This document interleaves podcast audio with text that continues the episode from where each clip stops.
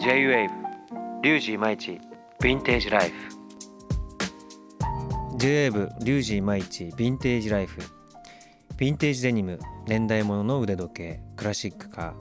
近年過去に生み出された名作が注目を集めブームになっています。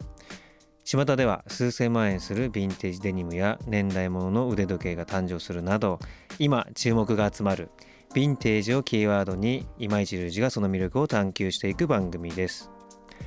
今回探求するテーマは藤原豊とヴィンテージ。原宿の老舗古着店ベルベル人ディレクター藤原豊さんとヴィンテージをキーワードにいろいろと話していきたいと思います。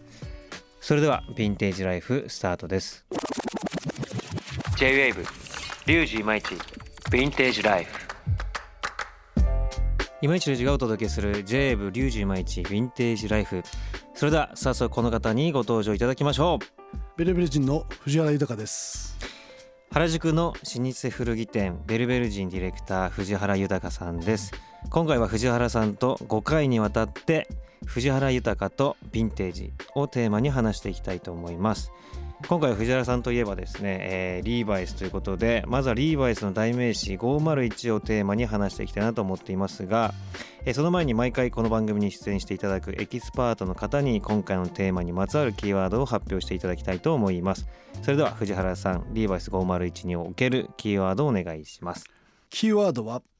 原点にして頂点。はい原点にして頂点、はい、かっこいい言葉ですね。このフレーズがですね、はい。えーまあ、僕はあのやっぱり20代の頃に、はい、やっぱりこうヴィンテージあ10代ですね。10代の頃にヴィンテージこうハマって、うんはい。えーまあ、その当時にですね、うん、やっぱりこう勉強した雑誌とかがあったんですけど、はいうん、その中には一番こうリーバイスを特集した本の中に、はい。まあ、あのこの「原点にして頂点」という言葉があったんですね、はい、もう。へえそれを見た瞬間はまさにそうだなと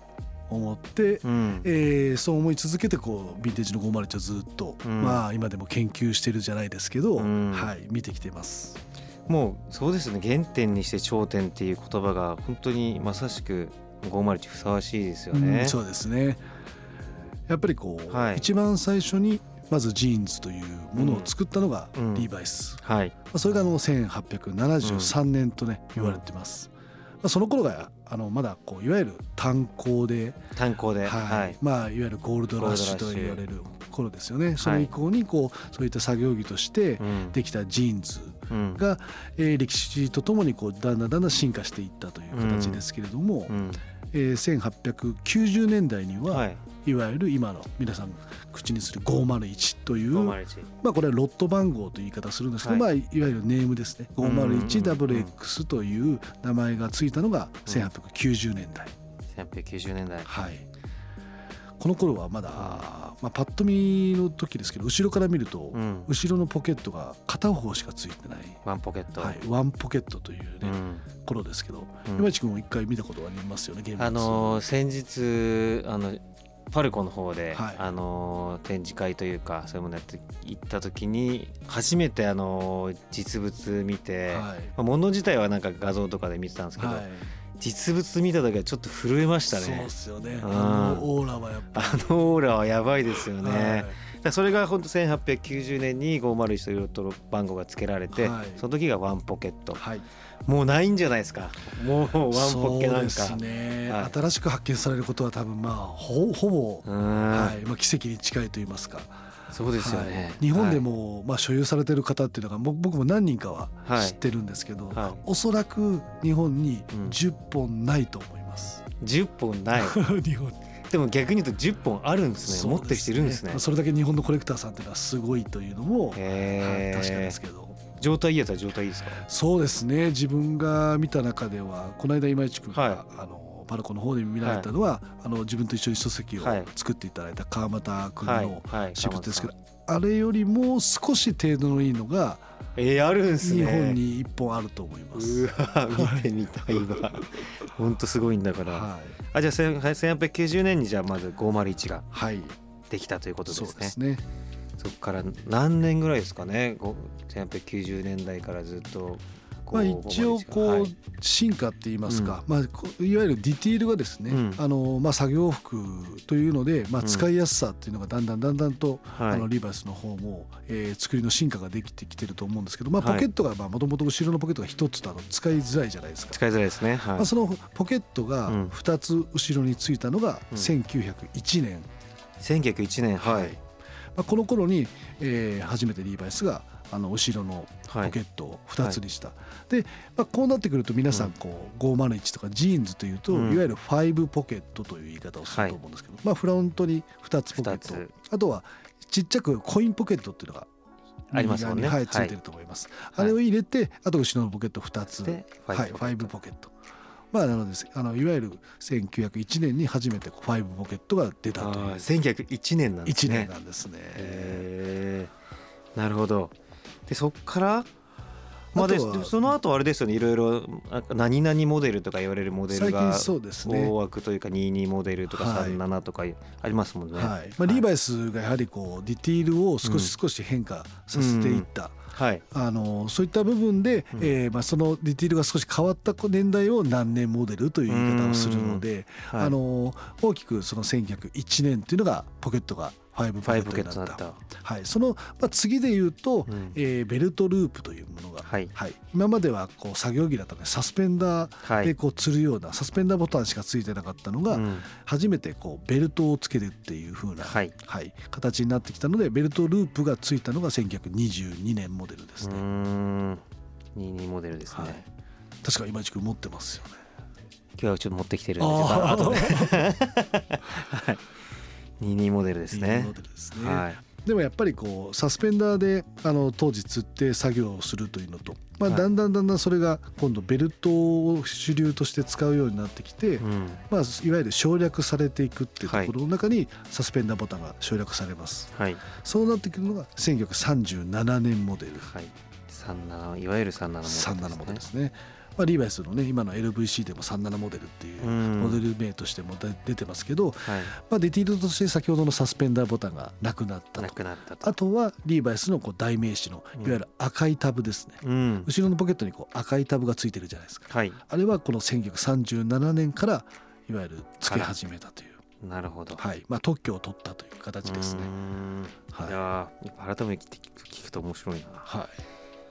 い。で、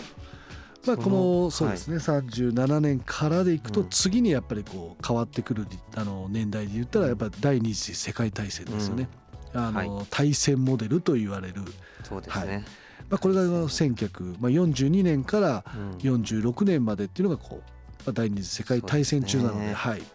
対戦モデル、はい、いやだからそう考えるとそのまだこの先にもずっと501の歴史ありますけど、はい、ど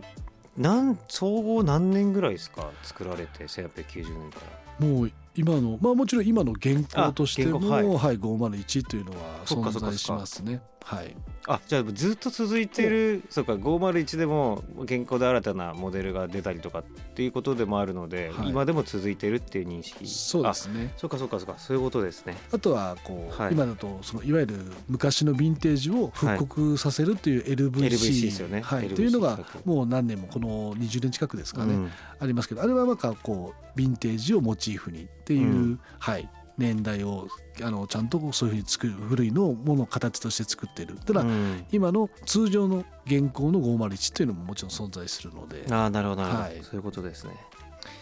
いやいや面白い。であのまあ501は原点で焦点ですけど、はい、その501の中で対戦後の形でしたっけ、はい、一番こうディティールとしても、うん、もう完璧な形と言われてるっていうのが。ね。いわゆる完成されたという。完成された、はい。まあ、リーバイスとしても、うん、やはりポケットの後ろのステッチ、うん、まあ、アーキュエイトっていう言い方します、はい、あとはその赤いタブ先ほど言った赤いタブが付けられて、まあ、ファイブポケットという、あの第二次世界大戦中にやはりあの国からいろいろ省略しなさいという指令が出た部分で、はい、後ろのアーキュエイトステッチがこうペンキで書かれてたり、はいはい、まあ、あれはペンキで書かざるを得なかったんですよね、ね、糸がやっぱり少なくとか。はい。